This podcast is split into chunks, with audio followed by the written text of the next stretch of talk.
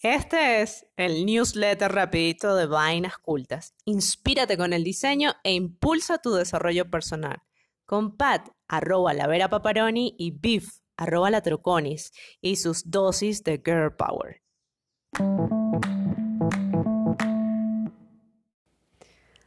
Hola a todos y todas las escuchas de Vainas Cultas.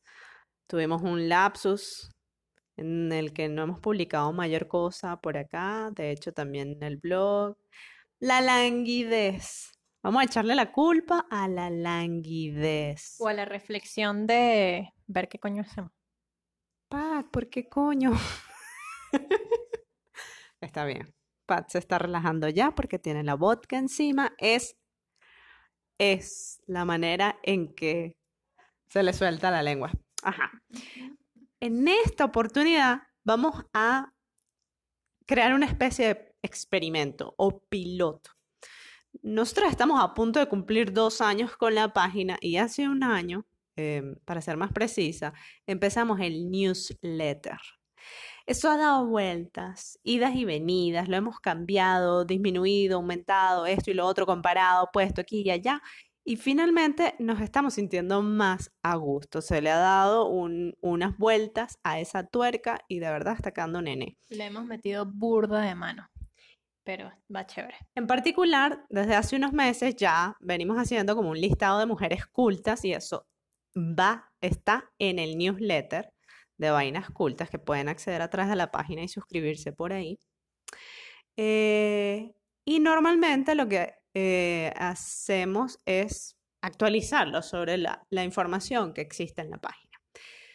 Ahora, lo que está pasando es que es un newsletter sumamente rápido, rapidito, es rapidito de verdad. Lo que queremos es que sea fácil de leer además, pero no es mera información de actualización ni el listado de las mujeres, sino es una reflexión más sobre algún tema en particular que hayamos tocado en vainas cultas, más una mujer o mujeres cultas, como así las llamamos, que tengan relación con el tema. Y nos está pareciendo como muy bien y además hemos tenido buen feedback con ese cambio.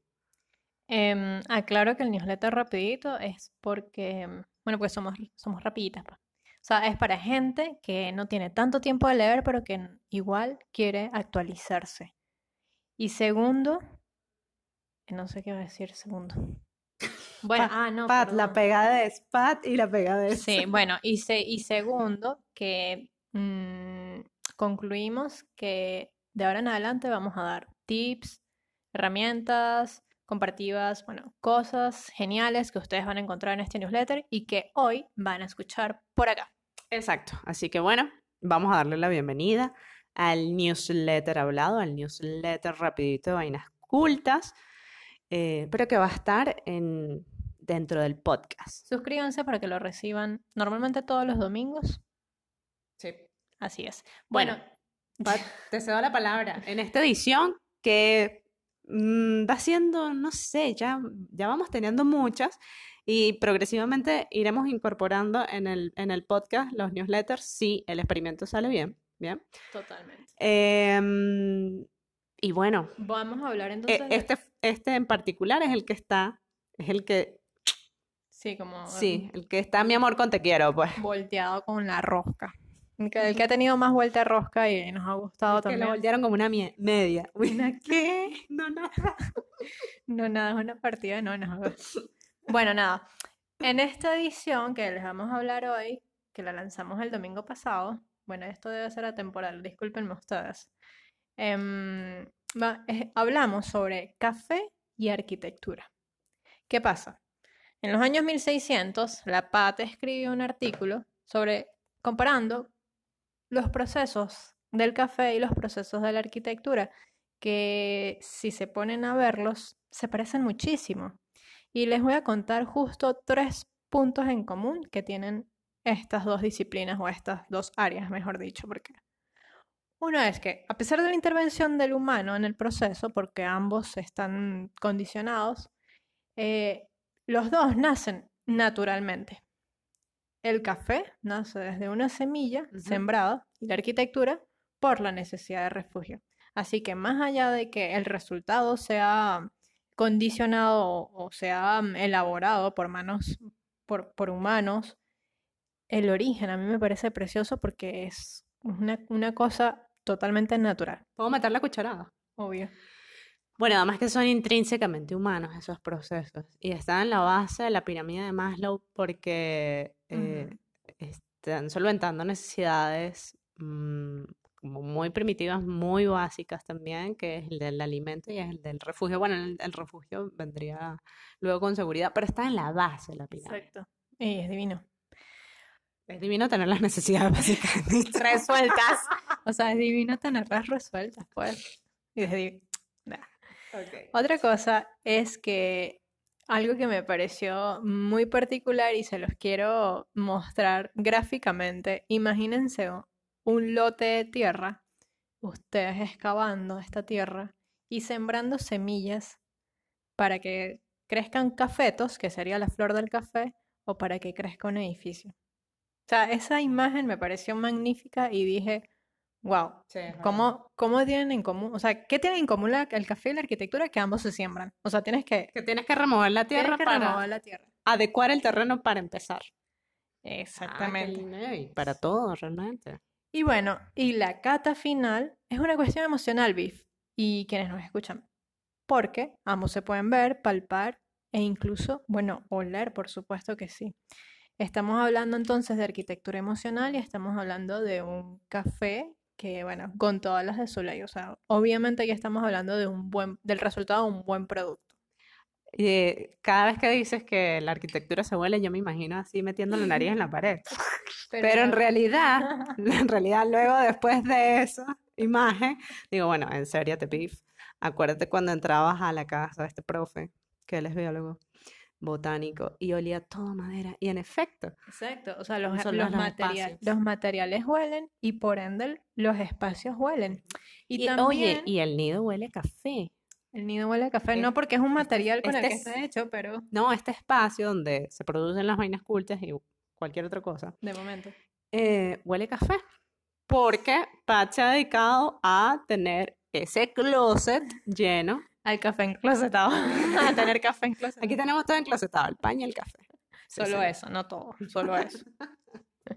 Cuidado con una vaina. Pero es una buena manera de tenerlos ahí. Bueno, total que si se dan cuenta, eh, el, el café y la arquitectura tienen muchas cosas en común. Solamente le estamos mencionando tres para dejarlos con la curiosidad y que vayan al post de café, arquitectura y procesos y se den cuenta cuánto más tienen en común y, y- y cuánto más además se nutre uno del otro. Claro. Siempre estamos buscando estas relaciones que, que hoy me fui a Wikipedia con, eh, con la cuestión esta de peras y manzanas que parecieran no tener alguna, o sea, que no tener relación, pero nosotros, directa. exacto, pero sí que la tienen, pues. Claro.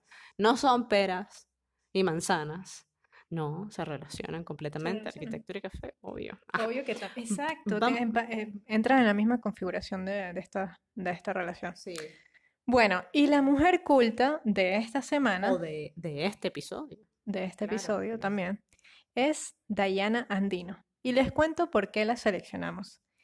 Es una tipaza, ella es, un, ella es una uruguaya, que un día dijo, me voy para Barcelona a trabajar en un hostal, y luego dijo, no, ya va, me devuelvo por Uruguay porque tengo, quiero hacer lo propio, ¿sabes? Eso me recuerda tanto a mí. Es como típico, ¿no? De esa gente rebelde. Jesus, de Barcelona, otra vez para Mérida, luego otra vez pa' Mérida. Buenos Aires, otra vez para Mérida. Bueno, nada. la Quiero volver al 2008. Ay, no, yo quiero avanzar. Quiero salir al 2021. Bueno, sí, también. Imagínate. Bueno, total que Diana se regresa a Uruguay y, mm, y bueno, mm, eh, emprende su camino como, como cafetóloga, ¿cómo se dice? Ay, Person- sí, tú no sabes, Bueno, cariño. porque es que es lo que encierra. Barista. No, era es lo- barista. Es lo que encierra todo. Tostado, tostadora de No, café. es lo que encierra todo lo del- con respecto al café. Por eso digo cafetóloga, pero no, no sé cómo se dice. Ustedes me corrigen. Bueno, una experta en café. Ella se vuelve, o sea, ella empieza eh, y abre un espacio respecto al, eh, para trabajar con, con el café, empieza a estudiar sobre barismo, hace cursos y luego conecta con un café orgánico de Colombia, que es con el que ahora trabaja en su lugar y Beef, ¿sabes qué? Es la primera mujer tostadora de café de Uruguay. Qué magnífico. Pero tú me dijiste que había empezado esto con 50 euros, ¿no? Sí, porque se regresó de Barcelona con 50 euros y Qué dijo, voy a emprender. Quebrada llegó a Uruguay. Así que Eso me recuerda también otra historia. otras. Búscala, búsquenla en ganashcafé.com.ui porque es Uruguay. Uy, ganache, ¿ok? Café.com.uy. Bueno, esto fue hasta acá. El newsletter Un- rapidito. El newsletter rapidito fue una primera entrega, fue el piloto, vamos a ver cómo funciona esto. Y bueno, para nosotros es un placer siempre estar desarrollando contenido, promocionando ciertas cosas cultas eh, y, y- e investigando. Investigando. Y bueno, nunca nos presentamos, pero yo soy arroba Laura Pepperoni Es típico. y la otra es arroba la Troconis. Porque pretendemos que el mundo nos conozcan. Ya. Sí, exacto. Pat y Beef. Y síganos en vainascultas.com. Gracias. Bye. Chao.